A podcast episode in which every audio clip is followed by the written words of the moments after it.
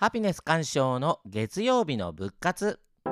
忙しい毎日を過ごすあなたのために仏教のエッセンスを優しく解き明かします。心に潤いを与える応援メッセージ。仏教の教えで今日一日を笑顔で生きる活動。それが仏活。あなたに幸せをお届けする番組です。皆さんこんにちは。ハピネス鑑賞です。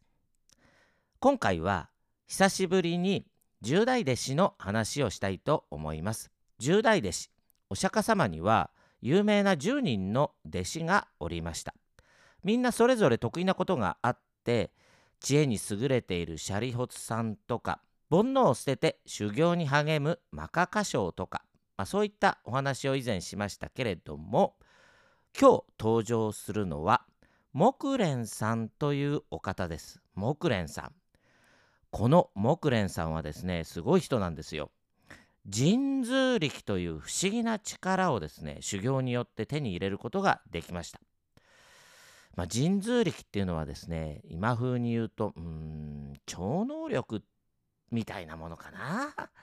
この木蓮さんは、実はお盆の行事の由来になっている方です。えー、皆さんも田舎の方にお盆に帰るかと思うんですがその時あお盆というのはこういう人が由来になってるんだなって思い出していただければと思って今日は木蓮さんのお話をしたいと思うのでどうぞゆっくりお聞きいただきたいと思います。木蓮さんどんな方なんでしょうね。では楽しみにしていてください。木蓮さんのお話です。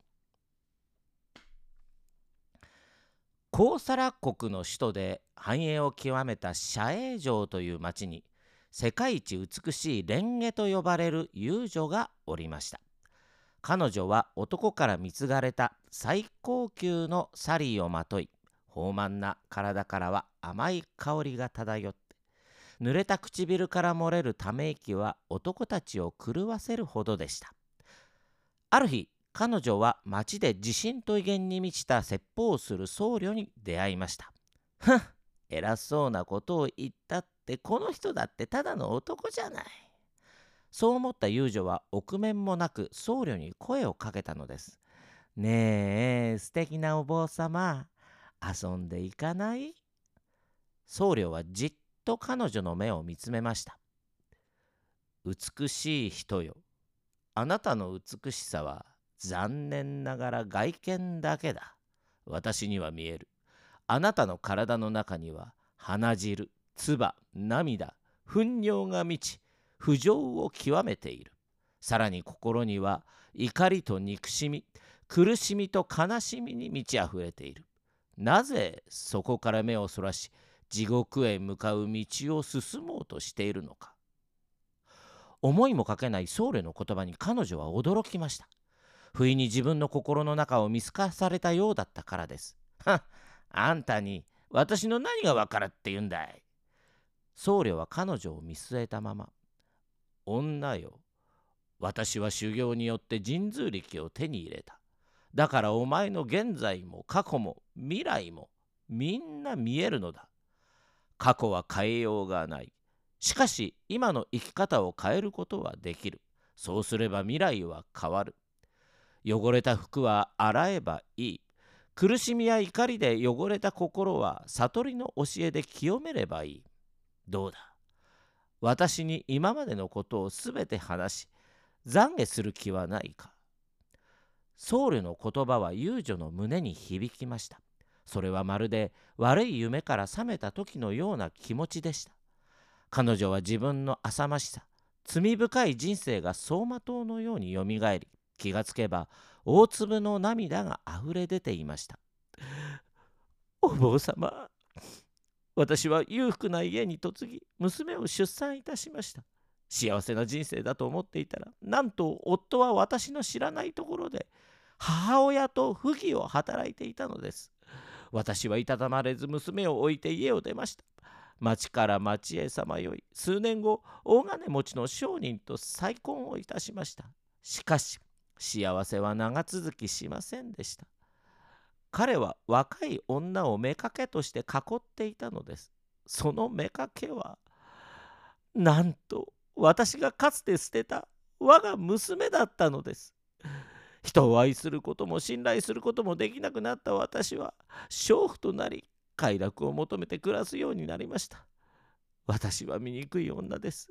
お願いです。どうかこんな私をお救いください。僧侶は彼女が落ち着くのを待ってから私の師匠はお釈迦様という方だ。この町外れに祇園少女という修行場がある。そこで二層として生まれ変わり新しい人生を生きてみないかそう誘ったのです遊女は大きくうなずき僧侶の名前を尋ねました私の名前は木蓮というお釈迦様のもとで修行をし6つの神通力を手に入れたので修行場では神通第一と言われている。この後出家をした遊女は4年間熱心に修行をして多くの女性から慕われる二層になりました。修行の結果神通力を手に入れた木蓮でしたがその神通力もかなわない出来事がありました。祇園少女の朝はとっても早い。日の出とともに修行僧たちは町に托発の修行に出かけます。修行に熱心な木蓮はみんながまだ寝ている暗いうちから林の中で精神の統一を図り瞑想修行に励んでいました。その甲斐あって6種類の神通力を身につけたのです。その力とはあらゆる場所に自由に行ける能力。未来を見通す能力。すべての音を聞き分けられる能力。他人の心の中を知る能力。過去世の状態を知る能力。すべての煩悩を滅し再びこの世に生まれ変わらないという仏の真理を悟る能力。この6つの神通力を手に入れました。友情を苦しみから救うことができたのもこの神通力のおかげです。その朝の瞑想はいつになく深いものでした。五感が研ぎ澄まされ次第に体の感覚がなくなり意識はまるで深海に潜っていくようでした。やがて意識の彼方に何かを見つけました。暖かで懐かしいもの。意識を向けた木蓮の前に現れたのは優しく微笑む亡き母でした。しかし近づくにつれ優しい母は腰は曲がり歯は抜け落ち髪の毛はまばらに目だけが異様にギラギラと血走った地獄の鬼へと化したのです。ああ腹が減った。食べ物をくれ。骨と皮だけの手を木蓮に差し伸べる母すぐさま木蓮は神通力で碗に山盛りの白飯を差し出します。おお、飯だ、飯だ！木蓮の手から奪い取るように母は白飯を口に入れようとした。その瞬間、真っ赤に燃え上がり母の顔を焼いたのです。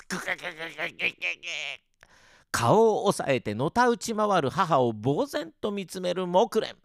しばらくすると「ああ喉が焼ける飲み物をくれ」身の毛もよだつようなおぞましい声で母は木蓮に向かって手を差し出すのです。またもや神通力で水を入れた碗を差し出します。奪い取るようにして母はその水を口に入れようとするのですが、今度はその水が火と化し、母の口の中を焼いたのです。ごぶー火となった水を吐き出す母。ああ、私の神通力では母は救えない。瞑想から目覚めた木蓮はあふれる涙を拭うことも忘れお釈迦様のもとへと向かいました。木蓮の話を聞いたお釈迦様は「お前の母親は生前多くの罪を重ねながら反省することもなく生きてきた。生き物を平気で殺し言葉で他人を傷つけ自分に得になることばかり考え困っている他人を助けることもなく財産を独り占めにして自分だけの幸せを考えていた。その業の報いで母は地獄に落ちることになったのだ。そんな罪深い母を救うには到底お前一人の力では及ばない。木蓮は地獄に落ちた母をどうしたら救えるのかとお釈迦様に尋ねました。もうすぐ雨季が終わる。7月の15日の日には修行者たちが懺悔の誠実があるのでこの町に降りてくる。この日に修行を終えた僧侶をすべて招いてたくさんの食べ物や飲み物を供養し地獄に落ちた母のために功徳を捧げ祈るのだ。木蓮よ。お前の症状な行いによって必ずや母は救われるであろう。そしてこの儀式はお前の母だけではなくすべての人の親たちさらには7代前のご先祖までをも救うことになるに違いない。お釈迦様は救済方法を木蓮に伝授されたのです。そして木蓮は7月の15日に修行が終わった僧侶を集め多くの食べ物や飲み物をお供えして法要を行いその功徳によって母親を地獄の苦しみから救い出したのです。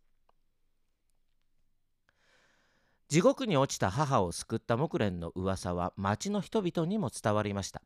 当然師匠であるお釈迦様の名声も高まり社営城の町はお釈迦様に帰依する者が増えていきました。面白くないのはジャイナ教をはじめとする異教徒たちです。はくっそ。木蓮のおかげで弟子たちがみんな奴のとこに行ってしまった。憎き木蓮あいつさえいなければ。仏教以外の異教徒たちの木蓮に対する増悪は次第に高まりついに木蓮は命を狙われることになりました。ある日のことです。木蓮が家にいると手に棍棒を持った下道たちがやってきました。木蓮を殺せ木蓮を殺せ。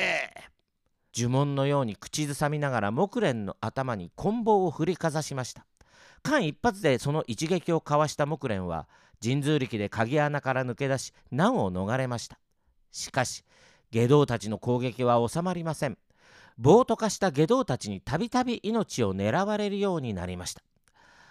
こんなに命を狙われるには何か訳があるに違いない。そう考えた木蓮は神通力で自分の前世を調べてみると遠い過去世で親を殺した罪があることが分かったのです。自分の業の深さを知った木蓮はもう逃げることをやめました。そして社営城の町に托発に修行に出た時のことです。異教徒は暴漢を雇い托発中の木蓮を襲いました。木蓮の体は棍棒や岩などで激しく打ち叩かれ肉が裂け骨は打ち砕かれました。瀕死の状態で祇園少女に運ばれた木蓮に真っ先に駆けつけたのは盟友のシャリホツでした。なぜなんだ木蓮。神通力第一と言われるほどの力を持っているのにどうして彼らの攻撃を避けなかったのだ。ああ良いのだシャリホツ。これも私の業なのだ。前世における悪業の報いなのだ。これで私は涅槃に入ることができる。木蓮の死を嘆き悲しむ弟子たちに向かいお釈迦様はこの世に永遠に変化しないものなどないと無常の真理をお説きになられました木蓮は自分の死をもって修行者たちに業の深さとその恐ろしさを伝えました過去の業が根性の苦しみを生む。だからこそ根性で悪業を消滅させ来世に向かい善業を積む生き方を教えたのです。これが木蓮のまあ一生なんですね。うん。木蓮さんは神通力第一と言われました。神通力、まあ、さっきも言ったように今でいうところの超能力なようなもんですねしかしお釈迦様は木蓮さんに対してうん神通力を用いることを禁止したんですね実はその理由はですね神通力っていうのはこれは仏教の修行じゃなくても手に入れることができるって、まあ、お釈迦様はそう言うんです。みだりに神通力を用いることは人々の好奇心を増すだけで何の意味も持たないそうお釈迦様はおっしゃった。うんただ一つだけお釈迦様の教えを修行しないと手に入らないものがあってその手に入らないものっていうのはお釈迦様の悟りの知恵なんですね。